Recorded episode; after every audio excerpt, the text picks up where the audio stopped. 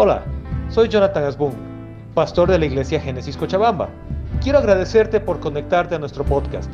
Espero que el mensaje de hoy sea de bendición y de edificación para tu vida.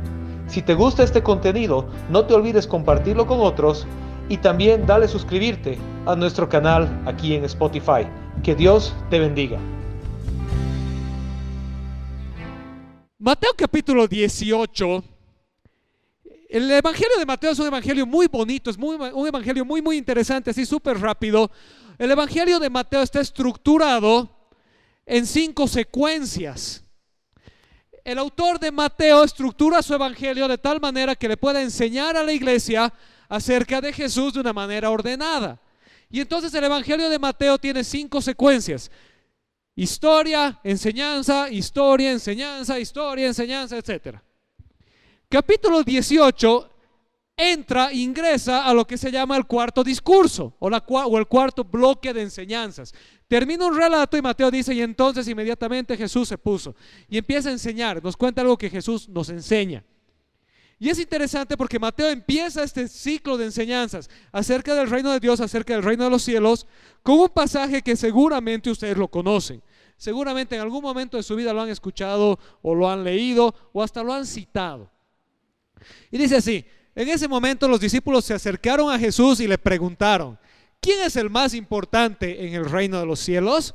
Tú nunca te has hecho esa pregunta, ¿verdad? Pero cambiar el contexto, no en el reino de los cielos. Normalmente te preguntas, ¿no? ¿Quién es el jefe? ¿Quién está a cargo? Cuando quieres reclamar en algún lugar, siempre preguntas por el jefe, ¿verdad? ¿Sí? Y cuando te invitan, dices, el jefe me ha invitado. Y entras más tranquilo que cuando dices, me estoy colando. Entonces los discípulos tenían esta pregunta, ¿quién es el más importante en el reino de los cielos? Se estaban preguntando entre ellos, los seguidores de Jesús. Y Jesús los escucha la versión de Lucas dice que él conociendo lo que tienen en su corazón, Jesús los escucha y dice, él llamó a un niño y lo puso en medio de ellos. Al final de la prédica más adelante vamos a llamar a algunos niños, no a todos porque son demasiados, algunos especiales el día de hoy y los vamos a poner aquí en medio de nosotros. No es que los niños son especiales, la ocasión alrededor de estos niños va a ser especial hoy. Pero él llamó a un niño y lo puso en medio de ellos. Entonces les dijo, esto se lo sabe, este es el que todos se lo saben. Les aseguro que a menos que ustedes cambien y se vuelvan como niños, no entrarán en el reino de los cielos. Jesús los mira, los discípulos, los comentaristas dicen que no eran solo los doce, tal vez era un grupo más grande, no se olviden que habían los doce discípulos los que se vuelven los apóstoles, pero había un grupo más grande de discípulos que oscilaba entre 120, 500 más o menos. Y Jesús llama en medio de ellos y pone un niño y les dice, les aseguro que a menos que ustedes cambien. ¿A quién le está hablando Jesús? No es a los incrédulos, no era la gente de afuera, es a sus discípulos. Y les está diciendo, les aseguro que a menos que ustedes cambien y se vuelvan como niños, no entrarán en el reino de los cielos. Y fíjate el versículo 4 que a veces lo omitimos. Por tanto, dice, el que se humilla como este niño será el más grande en el reino de los cielos. Una de esas raras ocasiones en las que Jesús realmente responde a la pregunta de manera directa. ¿Se acuerdan cuál era la pregunta? ¿Quién es el más grande en el reino de los cielos? Y Jesús aquí responde. Yo los desafío a que lean muy pocas veces Jesús responde de manera tan directa. Mi agua quiere escaparse del púlpito, dice. Bueno, Jesús les dice, el que se humilla como este niño será el más grande en el reino de los cielos. Ok. Cuando hablamos de niños, cuando hablamos de ser como niños, sucede una cosa muy interesante. Porque nosotros tenemos la tendencia a leer las cosas desde nuestro contexto, desde nuestra realidad actual. Y a veces nos olvidamos hacernos la pregunta, ¿qué significa esto en el contexto en el que fue dicho? Los que, ¿alguno aquí alguna vez ha viajado fuera de Cochabamba? A ver, ¿quiénes han ido a Santa Cruz? Alguna vez levanten la mano. ¿A Santa Cruz o al Beni? Ok, la mayoría.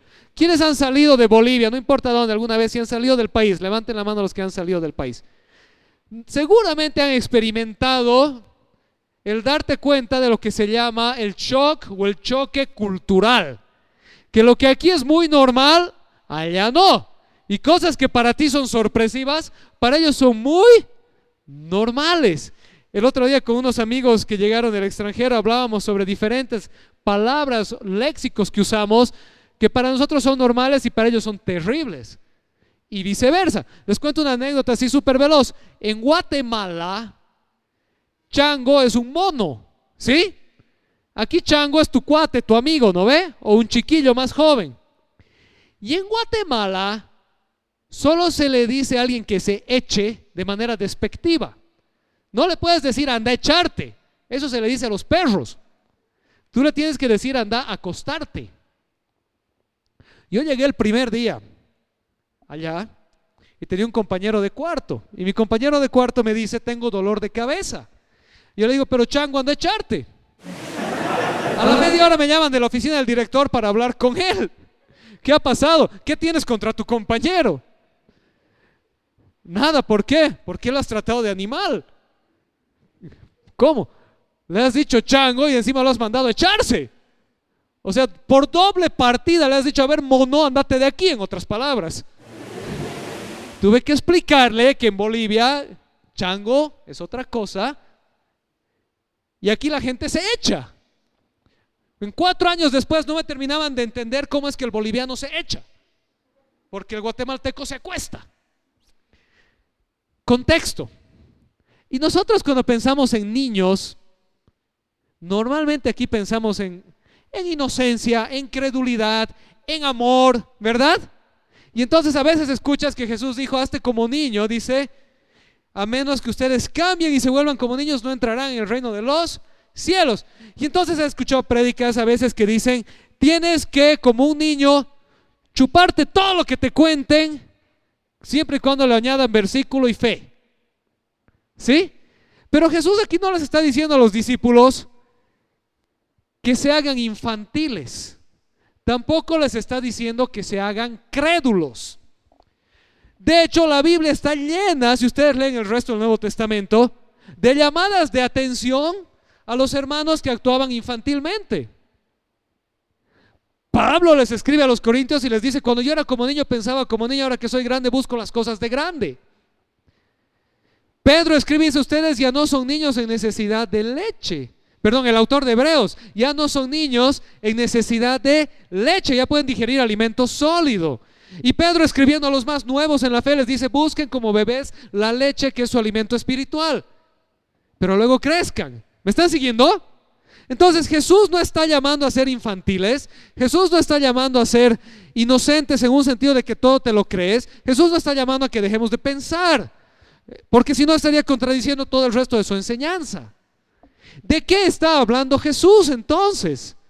Bueno, el versículo 4 nos da una pista. Dice, por tanto, el que sé, ¿qué palabrita está ahí? ¿Me ayudan? Humilla como este niño será el más grande en el reino de los cielos. Donald Carson es un autor que tiene uno de los mejores comentarios sobre Mateo. Él ha escrito un comentario sobre el libro de Mateo y es uno internacionalmente reconocido como uno de los mejores. Y Donald Carson escribe y dice, el niño es presentado no como un ideal de inocencia, pureza o fe, sino como un ideal de humildad y desinterés por el estatus social. ¿Por qué? Porque la sociedad en la que Jesús vivía era una sociedad organizada en castas. Era una sociedad de honor y vergüenza. Muy parecidas a las sociedades que hoy tenemos en la India, en el Medio Oriente y algunos lugares de Asia. Donde tú escuchas historias de cosas que dices inimaginables para mí. A ver, dime una cosa. Si tu hijo o tu hija se manda un disparate, ¿pensarías que tu primera opción es botarlo de la casa? No, ¿verdad? ¿Por qué? Porque nuestra sociedad es una sociedad de amor.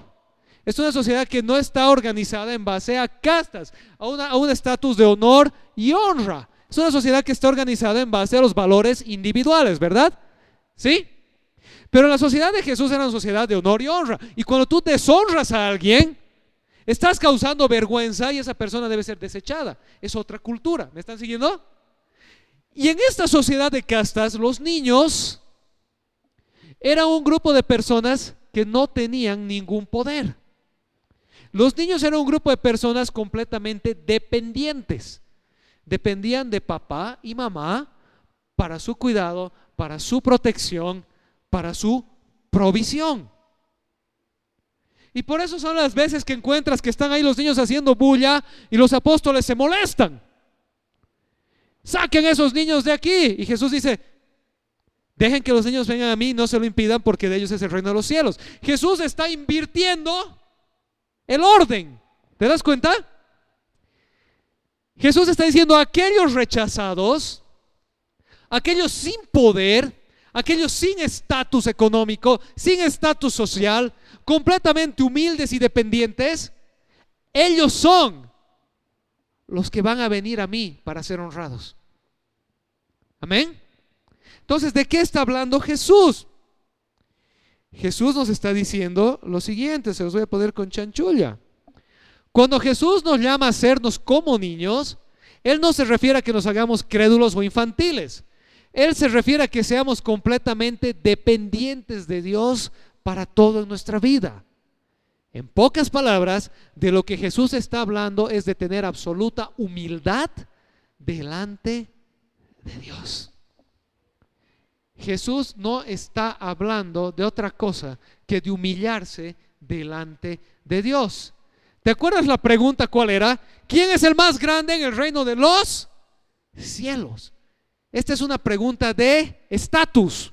A ver, para que no se duerman, pueden decir conmigo estatus. ¿Todos saben qué quiere decir estatus?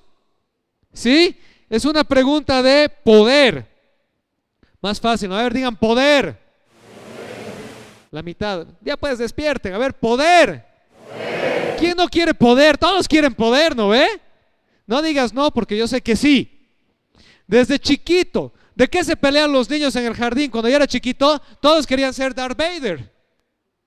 Porque que era Darth Vader ya ganó. ¿Quieres? poder. ¿Sí? Todos apuntamos al estatus, al, poder. ¿Por qué quieres ser el más popular, el más famoso, el mejor deportista?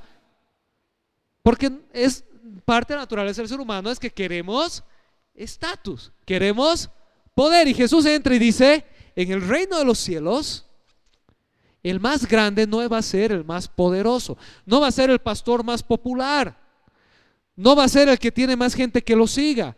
No va a ser el que más dinero mueve. Va a ser el que sea como un niño. El que se humille delante de Dios. El que dependa de Dios. El que siga y le crea a Dios. Amén. ¿Estamos acá? Y sabes que esta pequeña verdad va a hacer toda la diferencia en tu vida con Dios. Y por eso Jesús les dice, a menos que ustedes cambien y sean como niños, no heredarán el reino de los cielos. Porque Jesús les está diciendo, ¿sabes qué? Si ustedes siguen peleando por las cosas del mundo, su corazón va a estar en el mundo, su perspectiva va a ser la del mundo y se van a alejar de Dios a la primera que puedan. Y van a empezar a discutir y a chismear y a pelear y a estar con viejas rencillas. No me ha mirado, no me ha saludado, ¿por qué es así? Es que no, no, no, yo no, no, no, me he enojado con el, con, el líder del grupo de conexión porque no me ha dado asientito especial para mí. No me lo han guardado mi pizza cuando he llegado dos horas tarde. Porque nos interesa que nos sirvan, que nos reconozcan. Y Jesús nos dice a los discípulos, lo siento muchachos, en el reino de los cielos es al revés. ¿Me están siguiendo? ¿Quién es el más grande? El que tiene absoluta humildad y dependencia de Dios. Y el que tiene absoluta humildad y dependencia de Dios escucha a Dios y dice, Señor, gracias. ¿Sabes qué dice Dios en Filipenses? No vele cada uno por lo suyo propio, sino que velen los unos por los otros, considerando a los demás como superiores a uno mismo. No quiere decir que te hagas de menos, pero ¿qué es considerar a alguien como superior, como de mayor honra que a ti mismo? Es que vas a buscar servirles, que cuando llega alguien por primera vez le vas a decir, sentate, bienvenido. Es que vas a decir en qué puedo colaborar. Y no vamos a estar con todo el tiempo como los discípulos acá, peleando, discutiendo, murmurando, porque ¿quién está más cerca del jefe? Si no vamos a estar preguntándonos, Señor, ¿qué tienes tú para mí hoy.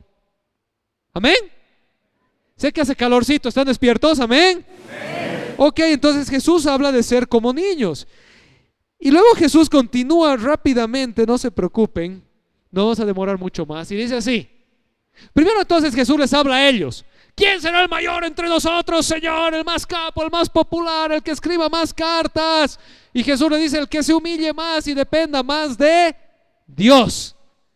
Y luego Jesús les da la vuelta y les dice, y el que recibe en mi nombre a un niño como este, me recibe a mí. Otra vez, para que quede bien claro, niños Jesús está usando como una figura del lenguaje para hablar de gente humilde. ¿Vamos bien? ¿Puedes decir humilde? Humilde. Sí, Jesús usa un niño como una ilustración.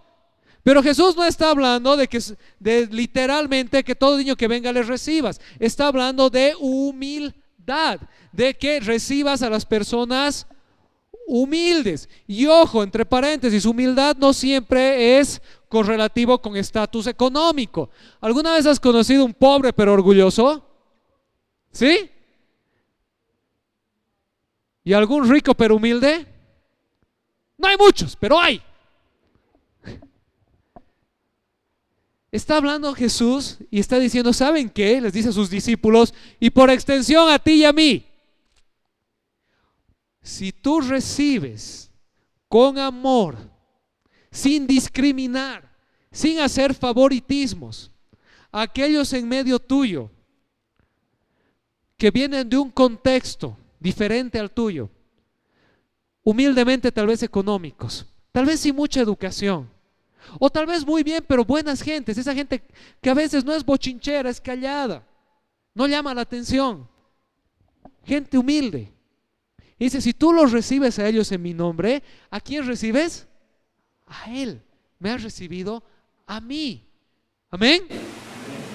Por eso es que en la iglesia no debe haber favoritismos. ¿Y sabes qué? Tampoco en tu hogar. Tampoco en tu hogar. Tampoco en tu contexto. No quiere decir que no recompenses el esfuerzo de alguien. Eso es otra cosa. Si tienes un trabajador que se esfuerza, pues recompénsale. Y si tienes uno flojo, pues motívale a que se esfuerce. Pero otra cosa es hacer favoritismos. ¿Me están siguiendo? ¿Sí? ¿Qué cosa más dura y difícil es ver cuando hay papás que tienen claramente un favorito, flagrantemente su hijo favorito? No te olvides que como papá, hoy vamos a presentar bebés, nos están mirando en la sala cuna, como papá y mamá, eres el reflejo, el representante de Dios en tu hogar. ¿Te imaginas si Dios tuviera favoritos? En el hogar no hay favoritos. Amén. En la iglesia no hay favoritos. Amén. Y entre la iglesia, entre hijos de Dios, no debe haber favoritismos. Amén. Si la iglesia tiene el llamado de hacerse como niños. Nuevamente, no quiere decir hacerse ingenuos, no quiere decir hacerse infantiles, no quiere decir hacerse guagualones, no quiere decir crucificar tu mente que Dios te la ha dado para que pienses, quiere decir hacerse dependientes de Dios, humildes delante de Dios, aferrados a Dios y aceptar a los demás en absoluta igualdad de amor. ¿Vamos bien? ¿Sí? ¿Amén? Están con calor hoy día, están durmiendo. ¿Amén? Ok. Entonces, para que despierten un poquito, míralo al de al lado y dile, hazte como niño. Si no tienes nadie al lado, ahí busca a alguien de atrás, ahí Sergio, el Dani está solito, Dani, ahí está el Sergio. Dile, hazte como niño. Eso. Eso quiere decir que te hagas humilde delante de Dios. Amén. Humilde delante de Dios, dependiente de Dios. Amén. Que tu escala de valores sea la escala de valores de Dios. Amén. Y luego termina este, esta pequeña introducción del cuarto discurso de Jesús en Mateo 18, 6. Y dice así, pero si alguien hace pecar a uno de estos pequeños que creen en mí, más le valdría que le colgaran al cuello una gran piedra de molino y lo hundieran en lo profundo del mar. Mientras lo asimilan, voy a tomar un poquito de agua. Les voy a explicar dos cosas sobre este versículo. Y para eso le voy a pedir, no sé si está por aquí, hace rato ya lo he fichado, pero creo que se ha escapado mi amigo Leo. Leito, ¿estás por ahí? Leo Vargas, vente por aquí, Leito, gracias. Cris, vente por aquí, vamos a aprovechar. Ven, ven, ven. Rapidito, rapidito, los niños están esperando para ser presentados. Ok. Para ayudar con la ilustración, vamos a decir que Leo es el niño. No quiere decir que es guagualón o es inocente o que es, quiere decir que él es humilde delante de Dios, que él está dependiendo de Dios y buscando a Dios. Amén. Y ahí la, la, dice, si alguien hace pecar a uno de estos niños, esa palabrita que han traducido como hacer pecar, es verdad, es hacer pecar, pero es una palabra griega que es la palabra griega escandalizo. Es de donde viene nuestra palabra escandalizar, pero no se preocupe, tiene otro significado. ¿Saben qué? Literalmente significa poner tropiezo, hacer tropezar. Y está hablando de una figura bien interesante en Roma, porque esto era un crimen, ¿sabías? No al hacer pecar, el escandalizar a alguien, en este sentido, ahorita van a entender de qué estoy hablando, era un crimen. Si tú hacías eso, te podía meter a la cárcel. Y Jesús mueve esa figura humana, física, que ahorita les voy a explicar, a un ambiente espiritual. Y era simplemente esto, era bien sencillo. El leito está caminando por la vida con la mirada puesta en Cristo. Y el Cristo está por aquí silbando entonces Leo está caminando, distraído, camina, camina, y el Cris le pone zancadilla y lo hace caer. Cállate pues. Ponle zancadilla bien puesta este ley. Hacer eso a alguien era un crimen. Si alguien estaba caminando otra vez leíto por la vida, buscando al Señor, tranquilo, y entonces venía otro malintencionado sin que él se dé cuenta, y le ponía tropiezo, él podía pararse y decirle, me ha escandalizado. Y demandarlo. ¿Estamos bien? Y eso tenía un castigo legal. Denos un aplauso aquí al escandalizado y al escandalizador. Ahora, el castigo legal por escandalizar, por hacer tropezar a alguien, no era tan grave. Por ahí te metían a la cárcel, por ahí agarraban vara de membrillo y te daban unos tres palazos, por ahí pagabas una multa. Pero Jesús, fíjense lo que dice. Si hacemos esto en el ámbito espiritual, dice Jesús, ¿qué va a pasar? Más le valdría que le colgaran al cuello una piedra de molino y lo hundieran en lo profundo del mar. Y Jesús está haciendo referencia a otro castigo que existía. Último ejemplo de la mañana. ¿Han visto un molino alguna vez? Un molino de los antiguos, esos molinos de, eh, si, van por el lado de Tiquipaya, por el lado del Valle Bajo, todavía quedan. Las piedras de molino eran unas piedras circulares enormes. Requerían burros para que las muevan. Las amarraban y las hacían girar. Y entonces el agua pasaba y entraba al molino y las hacían girar, las piedras, y ahí molían el grano. Y había un castigo romano verídico que para los romanos era un poquito menos grave que la cruz. Lo peor era la cruz. Esto era un poquito menos grave. Que te ponían una piedra como de molino y te botaban al agua.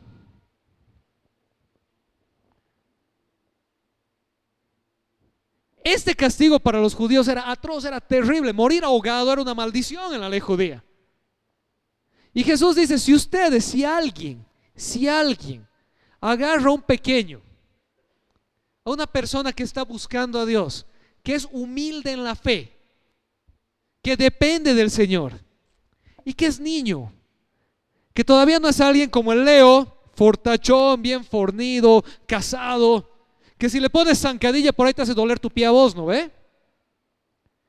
hay personas espiritualmente grandes que tú les puedes querer hacer tropezar y no van a tropezar porque están firmes. Pero hay personas como un niño, que están queriendo caminar y le pones zancadilla y el niño se va a caer y va a llorar y se va a lastimar y se va a asustar, ¿sí o no? Y si tú ves a alguien ponerle zancadilla a un niño, ¿le aplaudirías? No, ¿verdad? Y Jesús habla y dice, ¿sabes qué? Si hay en medio de ustedes alguien que es un niño, humilde, dependiente de Dios, acercándose al Señor, y viene otra persona y le pone tropiezo, le hace caer, le hace perderse, dice, esa persona mejor le sería que vengan las autoridades civiles y lo castiguen. Porque espiritualmente ha cometido homicidio. Ha separado a un niño de Dios. ¿Me están siguiendo? Entonces Jesús habla fuertemente aquí y esto es importante. Porque Jesús nos habla tres cosas. Quiero que un poquito cerremos el pasaje. Primero Jesús nos habla a nosotros y nos dice, ¿sabes qué? Si tú quieres ser grande en el reino de Dios, si tú quieres seguir a Cristo, si tú quieres ser honrado por Dios, no seas orgulloso, no seas pedante, no seas dueño de la verdad, sabio en tu propia prudencia. Humíllate delante de Dios. Depende de Dios. Escúchale a Dios. Obedécele a Dios. Amén. Luego nos dice número dos, recibe a las personas humildes a tu alrededor. ¿Vamos bien? Amén. Recibe a las personas humildes. Ámales. No los discrimines. Ábreles las puertas. Y luego dice, y ojo, ojo, con hacer que un niño, alguien que es nuevo en su fe, que no es fuerte, que no está firme, que está aprendiendo a caminar, se pierda. Porque tú le has puesto tropiezo. ¿Qué es poner tropiezo? No vamos a desglosar todo, Básicamente el ejemplo creo que era bastante obvio. Poner tropiezo es alguien que está distraído, caminando inocentemente, hacerle caer. Pero ¿cómo podemos tropiezo espiritual? Primero, alguien está creyendo en el Señor, es nuevo en su fe, y tú le empiezas a cuestionar todo. Lo invitas a tomar café, pero no para hablar de Dios, sino para hacer que dude todo lo que está aprendiendo acerca de Dios. Segundo, esa persona quiere ir a la iglesia, quiere ir a su grupo de conexión. Y tú, en vez de animarle a aquello, le dices, pero ¿para qué vas a ir? Vamos a cenar. ¿Cómo? ¿Para qué vas a ir a la iglesia esta mañana? Vamos a comer un fricasecito. ¿Tiene algo de malo el fricasé? No. ¿Tiene algo de malo el a cenar? No. Pero no lo estás haciendo por fricaseo, por ir a cenar, lo estás haciendo para distraerle de su caminar con Dios. ¿Me están siguiendo? ¿Sí? Es como que cuando tu guagua tiene que hacer tarea y viene alguien y dice, no hagas tarea, vamos a jugar. Y tiene que hacer tarea y dice, ve mejor, toma la tablet. ¿Es malo jugar? ¿Es malo ver tele? ¿Es mala la tablet? No. El problema es la ocasión. ¿Sí? ¿Vamos bien? Lo mismo pasa en la fe, porque sabes que un maduro en la fe te va a decir, el domingo yo voy a ir a la iglesia no a comer fricasé. Te va a decir, vamos a jugar Wally el viernes, no el miércoles, que es mi día de grupo de conexión, porque es mi día de grupo de conexión, quiero encontrarme con Dios. ¿Me están siguiendo? El maduro en la fe no va a tropezar. ¿Quién va a tropezar? Es el niño, el que todavía no está fuerte. Y si tú eres el que le está haciendo tropezar, Jesús dice, ay de ti. Amén. ¿Vamos bien? Entonces, vamos a ir concluyendo. ¿Quieren ponerse de pie un minuto para que no se duerman?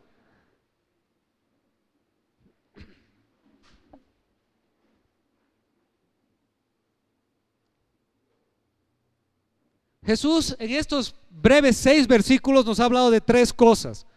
Tres cosas que debemos aprender a aplicar y a discernir. Lo primero, Jesús nos llama a ser totalmente humildes delante de, Dios y a reconocer nuestra dependencia en Él. Entonces una vez más, míralo al de al lado y dile, sé como niño. Depende de Dios, dile. Sé humilde. Ese es el primer llamado. Sé humilde, depende de Dios. ¿Sabes cómo puedes aplicar esto? Bien, bien, bien, bien facilito. Solo hazte esta pregunta. Es una pregunta bien sencilla. ¿Qué dice el mundo? ¿Qué digo yo? ¿Qué dice Dios? Y escoge. Y cuando escoges qué dice Dios, estamos siendo como niños, dependiendo de Él, humillándonos delante de Él. Amén. El mundo dice busca revancha. Dios dice mía es la justicia. El mundo dice odialo hasta que se muere y después de muerto anda y echale encima gusanos a su tumba. El Señor dice perdona. Libérate a ti mismo por el perdón. Amén. El mundo dice que reine la injusticia. Los hijos de Dios dicen, busquemos la justicia. ¿Qué dice el mundo? ¿Qué digo yo? ¿Qué dice Dios? Lo primero entonces Jesús nos ha enseñado es a ser humildes delante de Él. Lo segundo, Jesús nos llama a recibir al humilde con amor y no hacer preferencias entre las personas. Amén. Sabes que yo más de una vez he visto con mucho dolor entre hijos de Dios que siguen habiendo separaciones de clases. No, no quiero ir a ese grupo porque puro jailones son. Ay, se va a sentar en mi mesa. Es que trabaja pues en la construcción y no se ha bañado antes de venir. Y mi olfato refinado no puede comer con un olor que no es perfume francés. Son chistes, ya no se lo tomen a mal, pero la verdad es esta. Recibe al humilde de ambos lados. Trasciende tus estereotipos. Ama a tu hermano, ama a tu prójimo como a ti mismo. Amén. Hazte humilde delante de Dios, recibe humilde y finalmente dice que Jesús nos advierte a no ser causantes de que otro peque. Y los maduros en la fe, a no ser tolerantes con los que causan tropiezo. Eso no nos dice en este pasaje, pero si siguen leyendo Mateo 18 y 19, concluyen eso. Si hay alguien en medio tuyo que hace tropezar a los demás, que es causa de tropiezo, y hablas con la persona y tratas de redarguirle, bien Reina Valera estoy hoy día, tratas de reflexionarle, y la persona se encierra en su orgullo y no quiere ser humilde delante de Dios y sigue causando tropiezo. Entonces le vuelves a reflexionar y sigue causando tropiezo. Eventualmente Jesús dice, sepárate de él.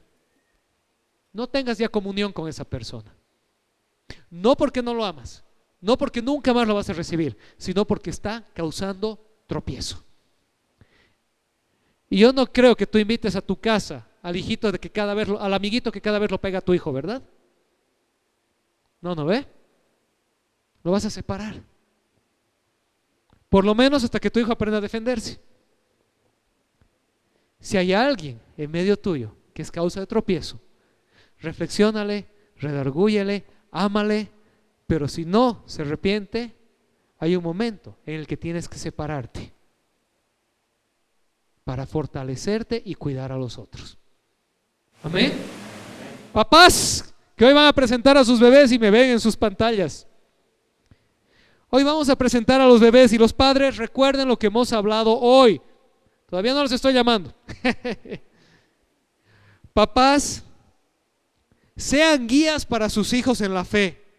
Ámenlos y sean humildes delante de Dios. Y papás, no sean motivo de tropiezo para sus pequeños. Voy a cerrar con esto último porque es para los papás. ¿Saben, papás? Estas tres verdades se aplican para los papás y obviamente mamás, para los padres. O para aquel que cría una guagua, a veces los abuelos o los tíos los crían. Sé humilde con tu guagua también. Cuando te equivocaste, pídele perdón. Y enséñale a pedir perdón. Amén. Dale amor. Y acuérdate que es niño.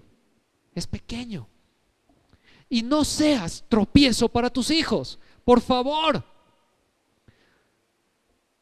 No saben la rabia que me da cuando tengo algunos papás que tienen hijas que están en sus 15, 16, 16 años que vienen a la iglesia y el papá está preocupado porque no tiene tres o cuatro chicos y tan bonita.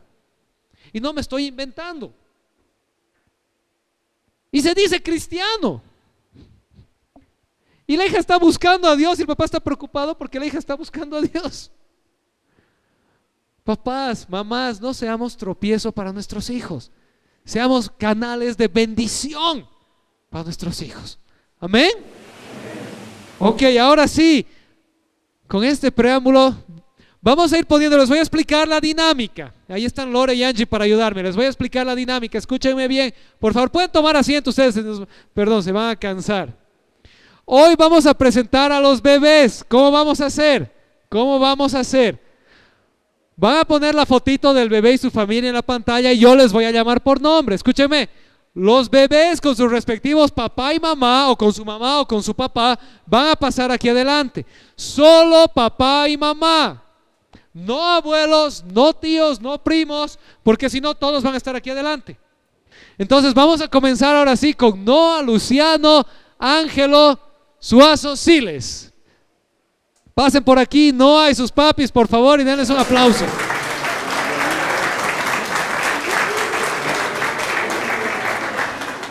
Amén, véngase por acá. Tenemos a Lucía Soraya Chaín Dueri. Lucía, por favor. Vénganse.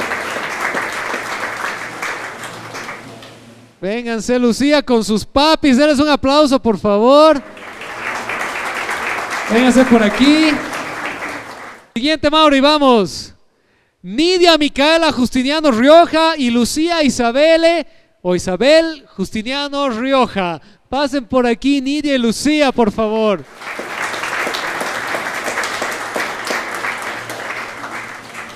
Un aplauso, Nidia y Lucía. Están con la mami y la tía, ¿verdad? Sí, bien. Super, vénganse por aquí, por favor. Ahí también Cami les va a sacar una fotito. Siguiente, por favor, Mauri. Elena Victoria Achá Peñaranda. Elena Victoria, véngase por aquí con sus papis. Se ven aquí la Elenita, aquí hay espacio, mira. Vamos a dar más campo. Muy bien, ¿tenemos más, Mauri? Siguiente, siguiente.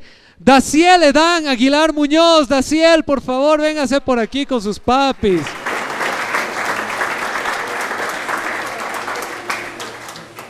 Hay más, hay más. Ania Blajine Velázquez. Ania, véngase por aquí, Ania. Super. A este ladito, por favor, Ania. Este. Unito más. Ani Isabela Poveda choque, Ani. Véngase, Ani. A la pequeña Ani. Un aplauso. Muy bien. Démosles un aplauso a todos estos hermosos niños.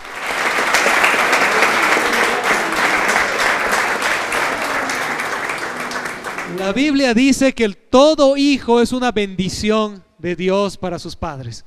Amén. ¿Saben cuál fue el primer mandato que Dios le dio al ser humano? Cuando Dios crea al hombre, dice, hagamos al hombre a nuestra imagen y semejanza. Y dice, y que se multiplique y que poblen la tierra. El tener hijos es cumplir un llamado divino para la humanidad, ¿sabían? Amén. Tener hijos es cumplir un llamado de Dios para la humanidad. ¿Saben que estaba viendo que es triste? Que la generación de millennials y centennials son la generación que menos hijos quieren tener. Y en algunos lugares como Europa, está causando serios problemas porque no hay suficientes jóvenes para sostener a la población anciana. Y Dios dice que el hombre y la mujer se multipliquen, tengan hijos. Hay contextos bíblicos para aquello, pero ¿sabes qué? Todo hijo que llega, todo bebé que llega, es un regalo y una bendición de Dios. Amén. Ahora, ¿qué estamos haciendo? ¿Qué estamos haciendo? ¿Qué es presentar a los bebés? Ya les he explicado a los papis, les hemos mandado una pequeña explicación. Pero ¿en qué consiste lo que hoy están haciendo todas estas mamás y papás con estos hermosos bebés? Casi pura bebas tenemos, ¿no? Si no estoy mal, no es el único bebé. ¿Qué más? No me acuerdo, pero son, hay muy, son casi puras mujercitas. Así que cuando no le toque ir a la escuela dominical, ya va a estar con las pequeñas. Ok, bueno. Cuando presentamos a los bebés, estamos aplicando en nuestro hogar lo que hoy hemos aprendido.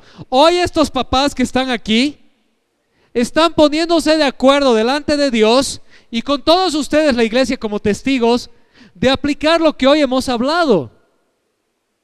De criar a sus hijos en dependencia de Dios.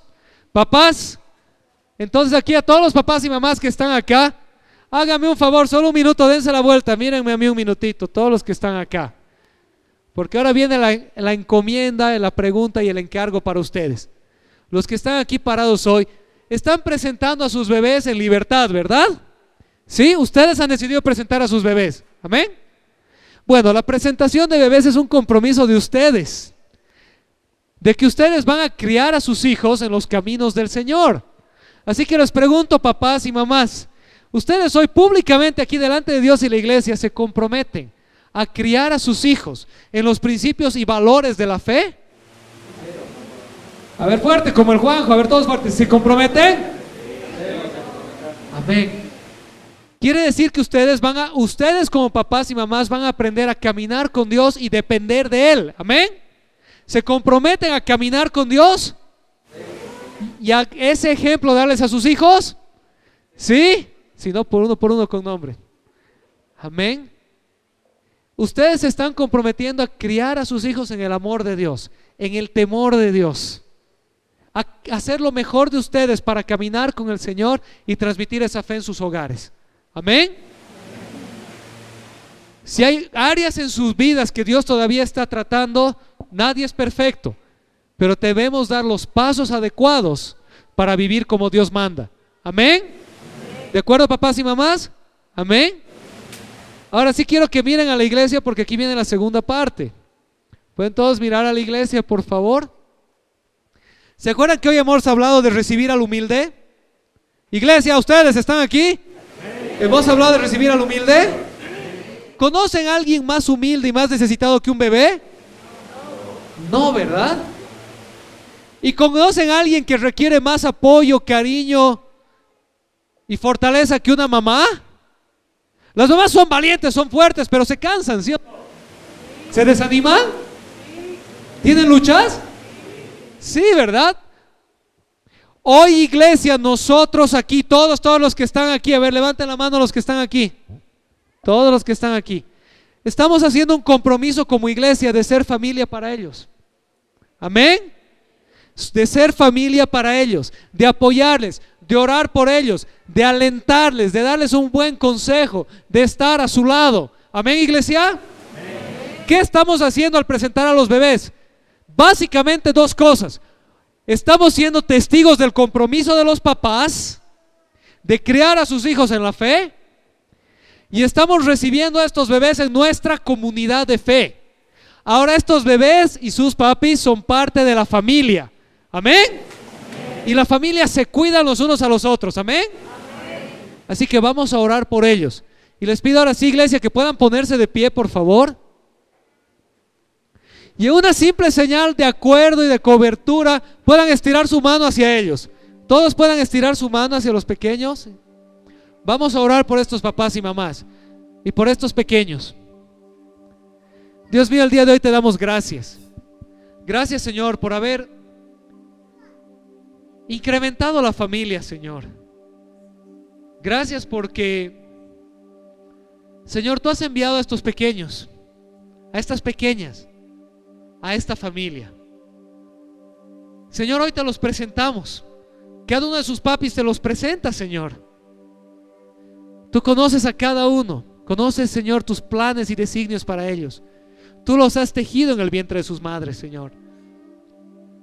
Hoy te pedimos que sus papis y mamis, sus abuelos, sus tíos, sus primos, les enseñen a caminar en ti, Señor.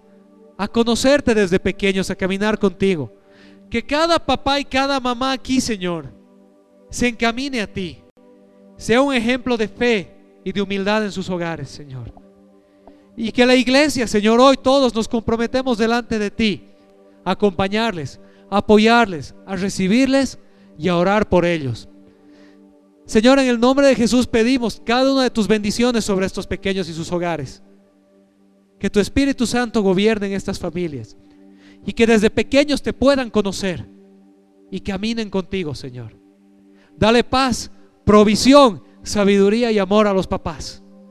Y que el resto de sus familias, como hemos visto hoy, sean de bendición y nunca de tropiezo para ellos, Señor. Te damos gracias por sus vidas, Padre. Y oramos en el nombre de Jesús. Amén, iglesia. Le damos un fuerte aplauso a estas familias.